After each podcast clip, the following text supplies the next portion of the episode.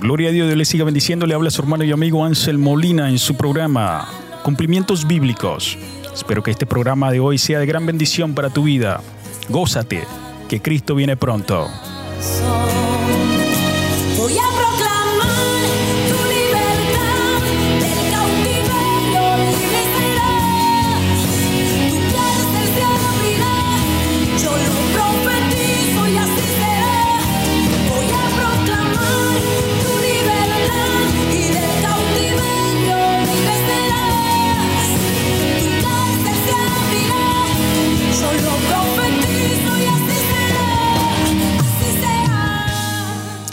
El Señor vino a traer libertad a los cautivos y solamente por medio de su palabra podemos ser nosotros libres en el nombre de Jesús.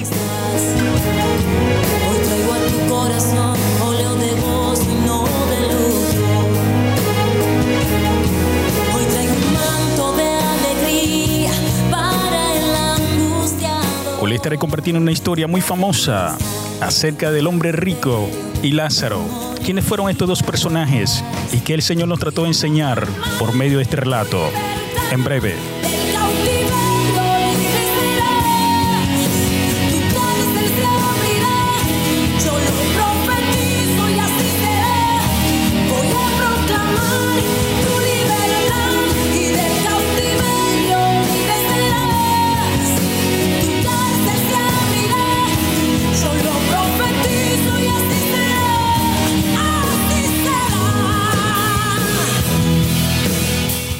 No te olvides compartir este mensaje con tus familiares y amistades para que ellos también sean edificados de parte del Señor.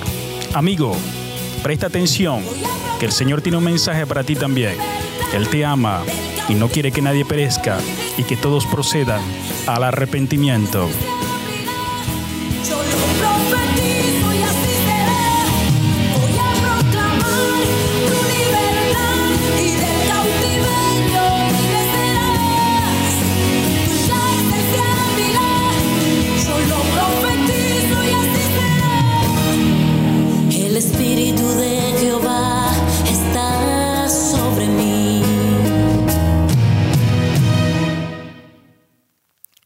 Gloria a Dios. El Espíritu de Jehová está sobre mí. Bendito sea el nombre de Jesucristo. Quiero comenzar esta pequeña reflexión y enseñanza que está en el libro de Lucas, capítulo 16, versículo 19 en adelante. Y leo su palabra en el nombre del Padre, del Hijo y del Espíritu Santo. Amén. Había un hombre rico que se vestía de púrpura y de lino fino y hacía cada día banquete con esplendidez. Había también un mendigo llamado Lázaro, que estaba echado a la puerta de aquel, lleno de llagas, y ansiaba saciarse de las migajas que caían de la mesa del rico, y aun los perros venían y le lamían las llagas. Aconteció que murió el mendigo, y fue llevado por los ángeles al seno de Abraham, y murió también el rico, y fue sepultado. Y en el Hades alzó sus ojos, estando en tormentos, y vio de lejos a Abraham y a Lázaro en su seno.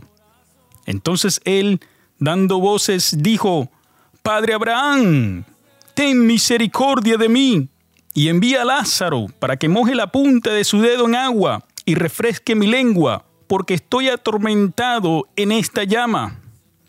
Versículo 25. Pero Abraham le dijo, Hijo, acuérdate que recibiste tus bienes en tu vida, y Lázaro también males, pero ahora éste es consolado aquí, y tú atormentado. Además de todo esto, una gran cima está puesta entre nosotros y vosotros, de manera que los que quisieran pasar de aquí a vosotros no pueden, ni de allá pasar acá. Entonces le dijo, Te ruego pues, Padre, que le envíes a la casa de mi Padre, porque tengo cinco hermanos, para que le testifique, a fin de que no vengan ellos también a este lugar de tormento. Y Abraham le dijo, A Moisés y a los profetas tienen, óiganlos. Y entonces dijo, No, Padre Abraham, pero si alguno fuere a ellos de entre los muertos, se arrepentirán. Mas Abraham le dijo, si no oyen a Moisés y a los profetas, tampoco se persuadirán, aunque alguno se levantare de los muertos. Bendito sea el nombre de Jesucristo. Aquí vemos una historia muy importante, una enseñanza que el Señor quiere traer a nuestras vidas. Es una enseñanza que nos ayuda a reflejar acerca de lo que sucede después de esta vida terrenal, esta vida preciosa que el Señor nos ha prestado, que un día somos hierbas verdes y otros días hierbas secas, que un día floreamos y otro día nos marchitamos.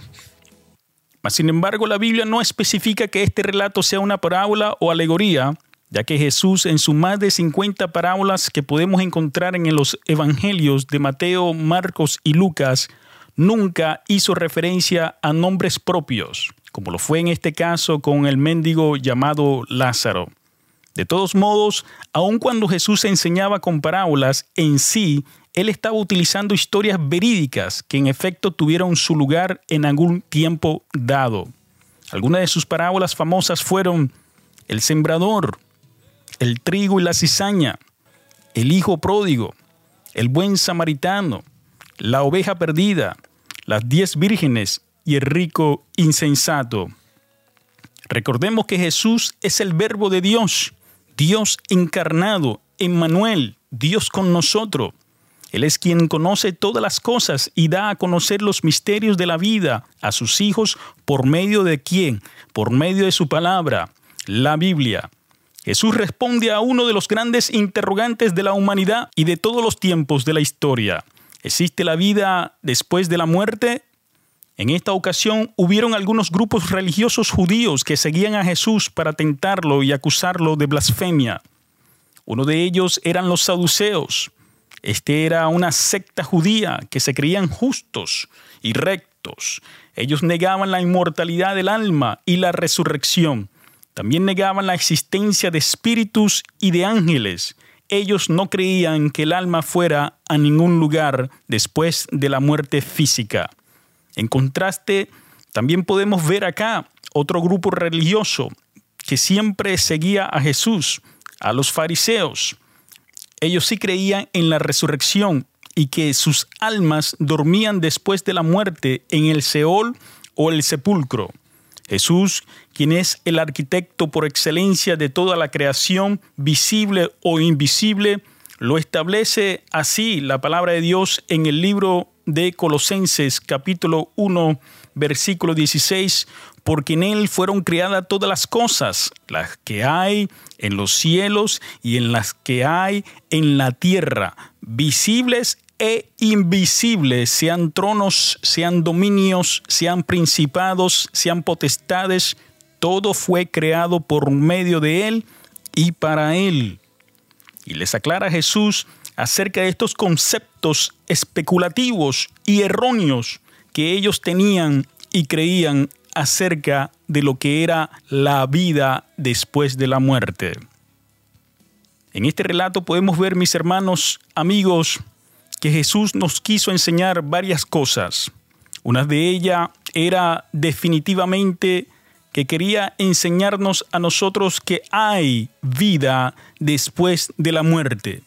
Así es, amado amigo, así es, una realidad de parte de Dios es que Él nos diseñó para ser eternos. Nosotros fuimos creados tripartitos, cuerpo, alma y espíritu. El cuerpo vuelve a la tierra y se vuelve polvo. El espíritu vuelve a Dios porque es el soplo de vida que Dios le da al hombre para que nosotros cuando recibamos el soplo de vida entonces nace en nuestro cuerpo un alma viviente. Y esa alma por causa del pecado se apartó de Dios y recibe condenación de parte de Dios. Pero por eso vino Jesucristo a la tierra para salvar a los que se habían perdido, para pagar el precio que nada ni nadie podía pagar, sino solamente Jesús, el Hijo de Dios.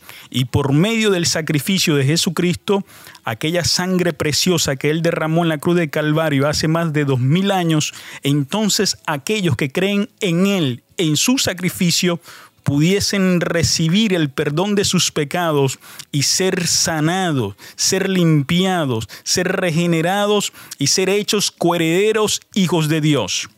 Por eso la importancia de recibir la palabra de Dios, para que por medio de la palabra y por medio de la fe nosotros recibamos vida y vida en abundancia. Porque cuando nosotros creemos en esta palabra bendita, recibimos el Espíritu de verdad, el Espíritu que nos liberta de toda cautividad de pecado y nos lleva hacia la eternidad junto con Dios, el Padre, el Hijo y el Espíritu Santo.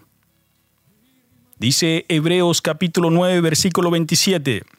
Y de la manera que está establecido para los hombres que mueran una sola vez y después de esto el juicio. Aquí el Señor nos demuestra que el hombre vive una sola vez, vive una vida. No creemos en la reencarnación, mis amigos, mis hermanos. Creemos que tenemos una sola vida y que esa vida nosotros tenemos que aprovecharla para ganar el cielo. Bendito sea el nombre de Jesucristo. Tenemos que escapar de la condenación eterna y tenemos que permitirle a Jesucristo que entre en nuestro corazón para que sea el que gobierne en nosotros y nosotros poder recibir la salvación eterna por medio de Él. Entonces, está establecido de que el hombre viva una sola vez y después muera y después viene el juicio. El Señor a cada una de las almas va a darle justo juicio. Y nosotros aquellos que hemos sido redimidos con la sangre de Jesucristo, hemos recibido el perdón de todas nuestras ofensas, de todos nuestros pecados. Es por eso la importancia de la redención de Jesucristo, porque es el único quien puede borrar todos nuestros pecados, porque ningún hombre corruptible puede heredar el reino de los cielos. Dice Juan 11:25, le dijo Jesús, yo soy la resurrección y la vida. El que cree en mí, aunque esté muerto, vivirá. Nosotros antes estábamos muertos en nuestros delitos y pecados. Y después, cuando Cristo viene a ser nuestro Señor, nuestro Salvador, nosotros recibimos vida y vida en abundancia. Romanos 6:23 dice, porque la paga del pecado es muerte, mas la dádiva de Dios es vida eterna en Cristo Jesús, Señor nuestro. Solamente Cristo nos puede dar la vida eterna y solamente cuando nosotros le creemos podemos recibir ese perdón. Gloria a Dios. Otra enseñanza que el Señor nos quiso traer es que existen dos moradas. Hay moradas distintas para el alma, mis amigos y hermanos. Una de ellas es el Hades, una palabra griega que se usa en el Nuevo Testamento, que es la definición también del infierno, o el Sheol en la palabra hebrea, o Seol, como se usa en el español, que también se refiere al lugar de los muertos. Estaba dividido este lugar, el Hades, en dos partes. Uno era el infierno, es un lugar temporal de tormento donde las almas que rechazaron el mensaje de salvación de Jesucristo son guardados para aquella resurrección y ser llevado al juicio final ante el gran trono blanco, como lo especifica Apocalipsis 20, del 11 al 15. Dice así, y vi un gran trono blanco y al que estaba sentado en él, de delante del cual huyeron la tierra y el cielo. Imagínense, el cielo y la tierra huyeron delante de aquel que estaba sentado en el trono blanco, porque le temen, mis hermanos. Y ningún lugar se encontró para ellos, porque para los impíos, para aquellos que se rebelaron contra Dios, no hay espacio en el cielo para ellos. Y vi a los muertos, grandes y pequeños, de pie ante Dios Ahí no importa si eres un menor de edad o uno anciano de edad avanzada, todos serán llevados al gran juicio delante del Señor. Todos aquellos, obviamente, que rechazaron a Jesucristo como su único Señor y Salvador de sus almas. Y los libros fueron abiertos, y otro libro fue abierto, el cual es el libro de la vida. Hermanos, amigos, hay muchos libros en el cielo. Hay libros que tienen grabado todos nuestros hechos y hay otros libros que tienen grabado nuestros nombres, que es el libro de la vida. Y fueron juzgados los muertos por las cosas que estaban escritas en los libros según sus obras. Y el mar entregó los muertos que había en él, y la muerte y el Hades entregaron los muertos que había en ellos. Aquí podemos ver, hermanos, amigos, cómo el Hades, el infierno, entrega a sus muertos. Todos aquellos que han sido lanzados al infierno desde el principio de la creación, ahí ellos serán entregados por el mismo Hades para ser enjuiciados por Dios. Y fueron juzgados cada uno según sus obras. Y la muerte y el Hades fueron lanzados al lago de fuego. Esta es la muerte segunda y el que no se halló inscrito en el libro de la vida fue lanzado al lago de fuego. Amigo, esto es terrible. Dios quiere que tú seas librado de este juicio final, de este juicio donde dice la misma palabra de Dios que si tu nombre no fue hallado inscrito en el libro de la vida, aquí claramente dice que serás lanzado al lago de fuego, donde ahí también será enviado Satanás y su ejército y todos aquellos que rechazaron a Jesús. Hay que predicar la palabra como el Señor la da. Es por eso, hermanos, el gran compromiso de los predicadores de predicar la sana palabra de Jesucristo. Tenemos que predicar la palabra completa, no solamente una parte, sino toda la palabra de Dios, para que nosotros seamos edificados y crezcamos rectos delante de el Dios Altísimo. La otra morada en aquel entonces en el Seol era el seno de Abraham. Esto era una expresión hebrea para referirse al paraíso. Era una morada de descanso donde se reunían los justos bajo la ley con sus padres y con los patriarcas de la fe judía, como lo es el padre Abraham, el padre de la fe. En esta morada previa al cielo era donde los justos esperaban la redención de Jesús, ya que en aquel entonces nadie podía heredar el cielo al menos que fuese justificado y comprado por la sangre redentora de Jesús por medio de la fe. Efesios 2, 8 al 9 dice, porque por gracia sois salvos por medio de la fe, y esto no de vosotros, pues es don de Dios, es un regalo de Dios, no por obras, para que nadie se gloríe. Nadie se puede ganar el cielo por sus buenas obras. Ahora sí, una fe sin obra es una fe muerta, porque cuando nosotros le creemos a Dios, nosotros por naturaleza de esa regeneración, nueva que Cristo nos ha dado a nosotros, hacemos buenas obras porque queremos agradarle a Él y solamente a Él. Hacemos lo que Él nos enseña a hacer y es predicar su palabra y ser justos y ser amables y ser amorosos y ser misericordiosos. El papel de la iglesia es ser luz en medio de las tinieblas. Somos la sal de la tierra, somos la diferencia del mundo y el mundo necesita más sal y más luz para que ellos puedan encontrar el camino correcto hacia la vida eterna en Cristo Jesús.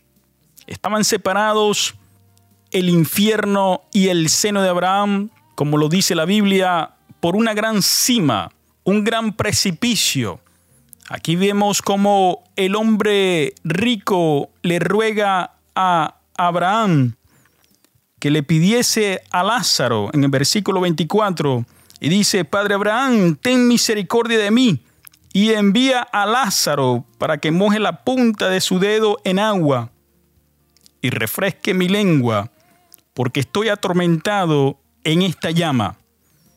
Aquí este hombre rico está siendo atormentado, se está quemando en las llamas del infierno.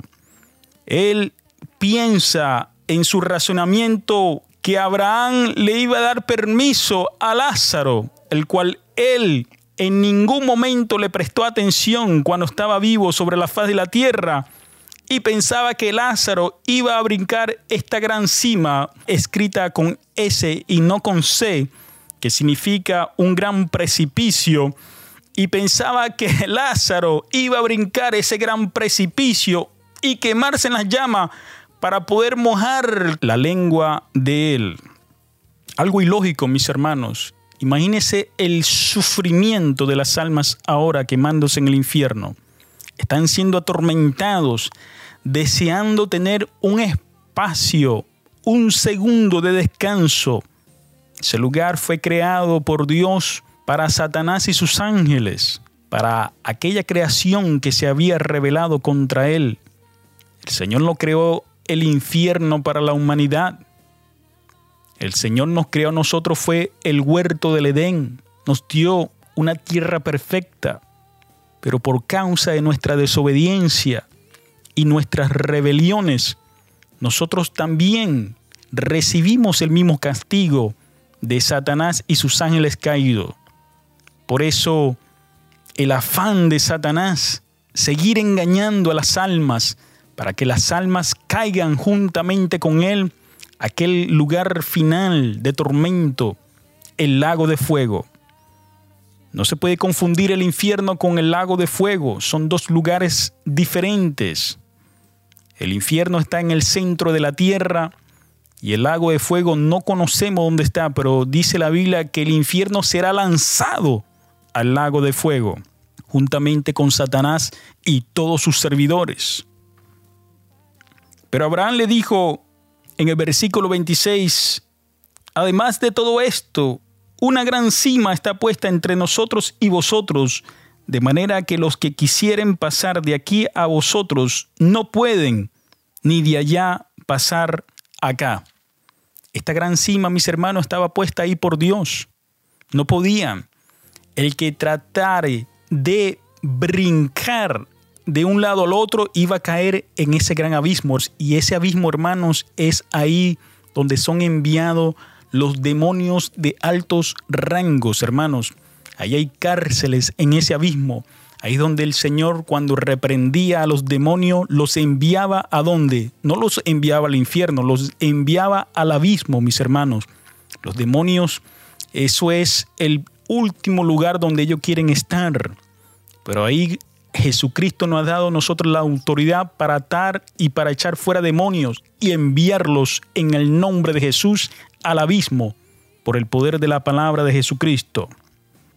Otra enseñanza que el Señor nos quiso traer también por medio de este relato es que los justos heredarán el paraíso y los injustos estarán eternamente apartados de Dios.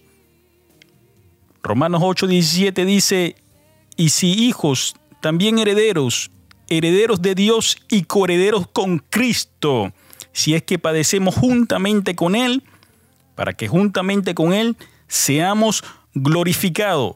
Si es, aquí está la condición, si es que padecemos juntamente con Él. Porque hay muchos que dicen que se han convertido a Jesucristo y no padecen nada por Cristo. No se sacrifican, no toman su cruz, no se niegan a sí mismos, no siguen los pasos del Maestro y piensan que van a heredar el reino de los cielos. Te estás engañando tú mismo. El verdadero cristiano se niega a sí mismo, obedece la palabra de Dios. Jesucristo dijo, si me amáis, amáis mis mandamientos. Dios ha establecido estatutos, preceptos, mandamientos en su palabra, en el cual la iglesia de Cristo se guía para ser de agrado al Señor. No podemos vivir ya como el mundo vive. Ya no somos tinieblas, ahora somos luz y nos comportamos como hijos de luz.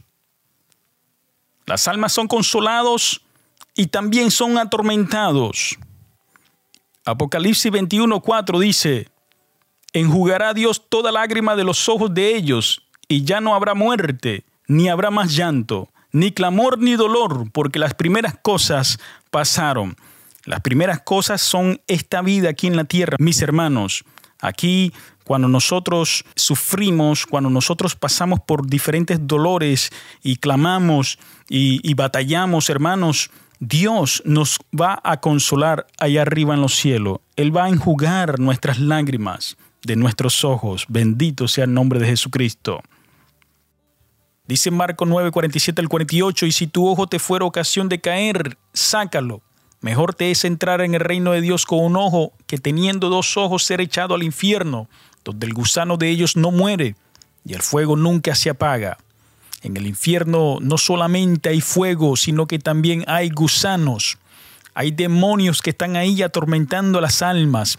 Y esto es algo terrible para cualquier alma que caiga a ese lugar de tormento. Y estas almas que están perdidas en el infierno tampoco tienen remedio.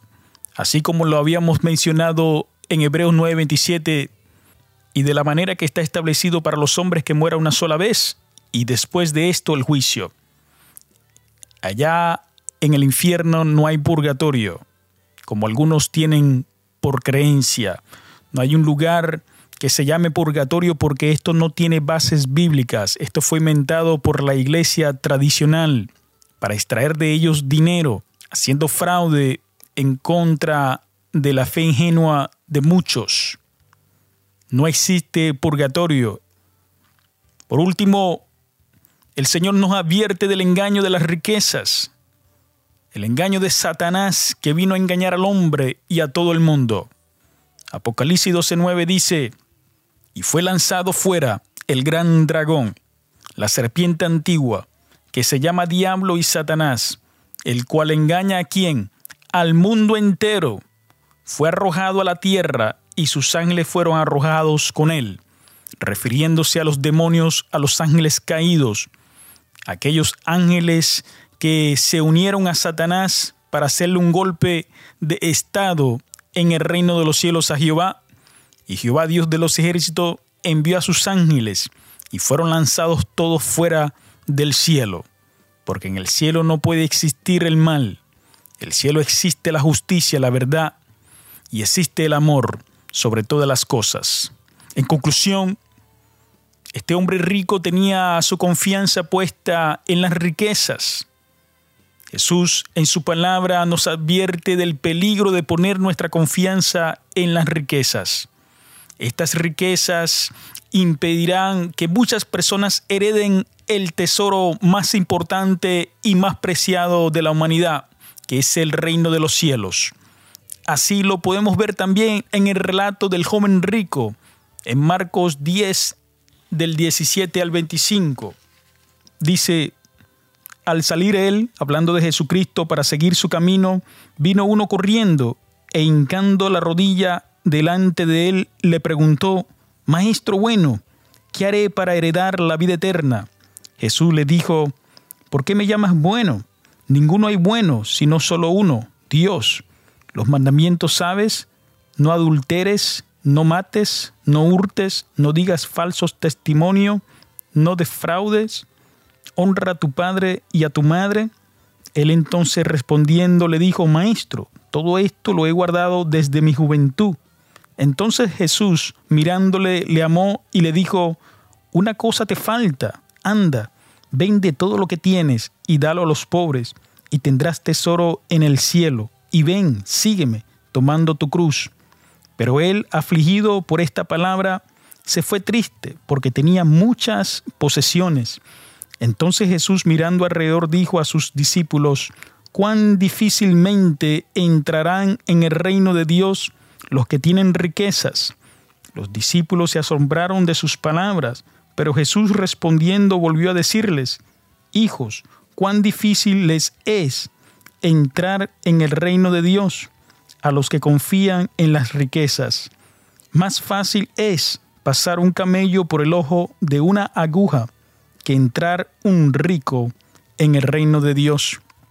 Este es un versículo muy conocido y también un poco mal interpretado, ya que en aquel entonces la, el ojo de una aguja era una pequeña entrada en las murallas de Jerusalén donde los camellos tenían que agacharse para poder entrar en estas paredes.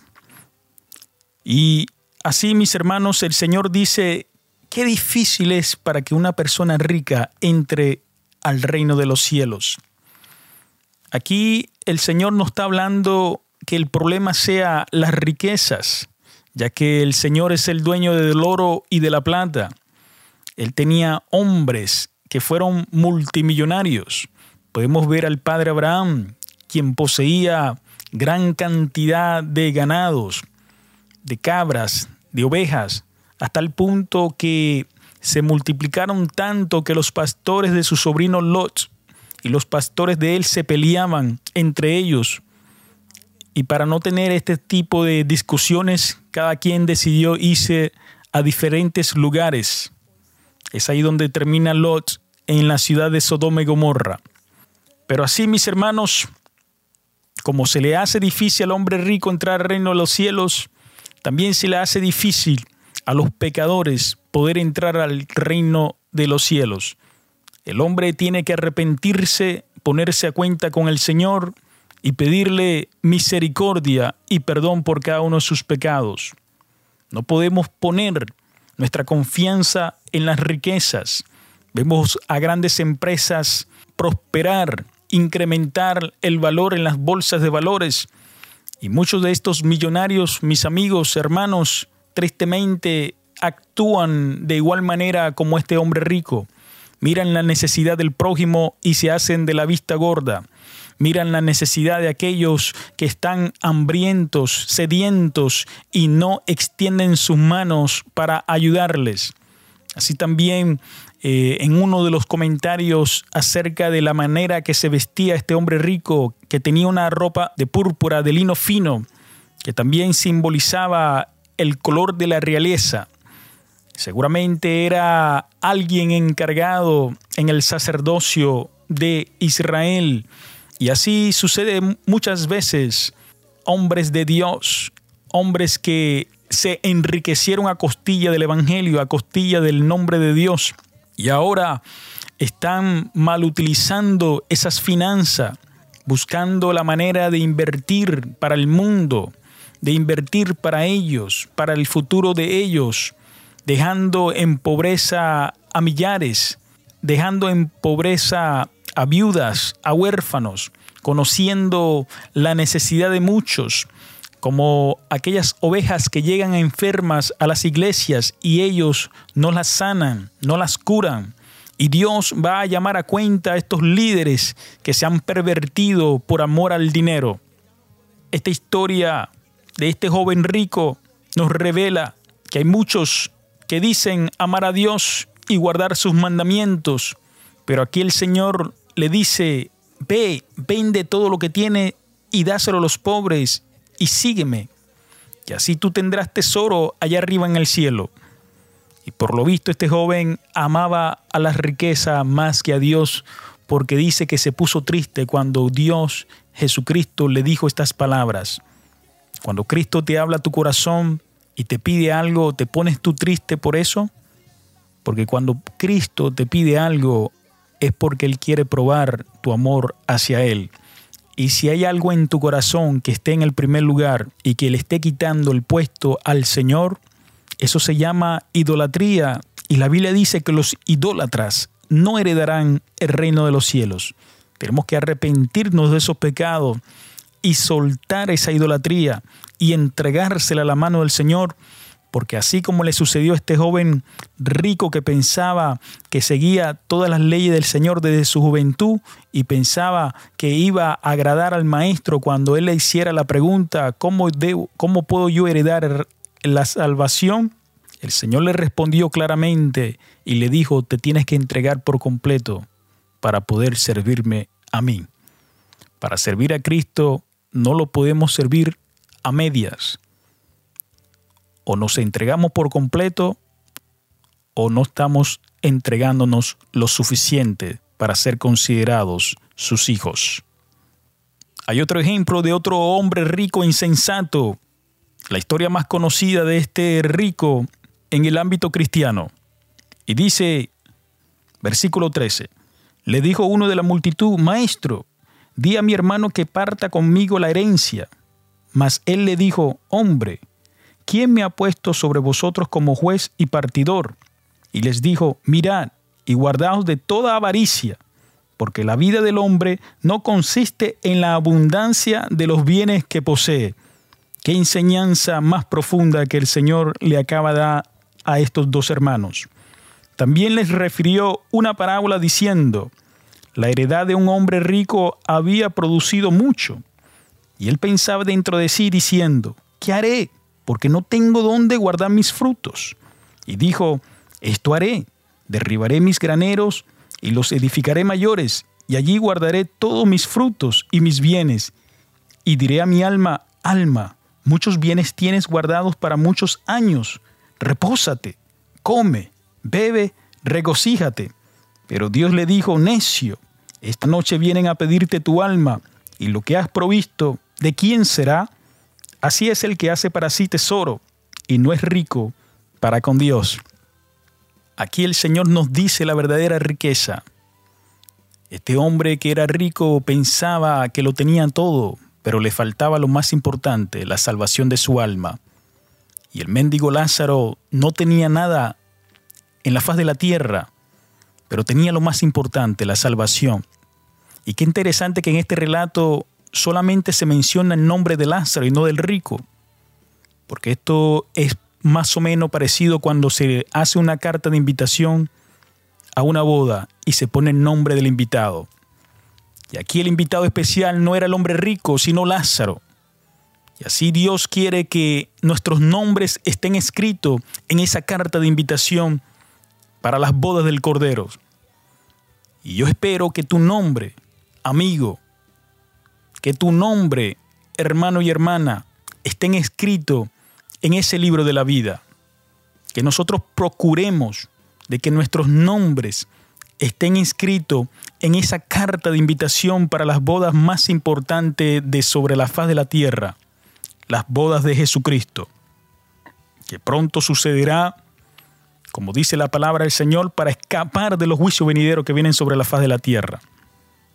Y así, mis hermanos, podemos ver que la insensatez, la vanagloria, la avaricia enciega a los hombres y que esta ceguera impide que ellos vean lo más importante, que están en un estado espiritual caído y que necesitan ser salvados por el Salvador Jesucristo.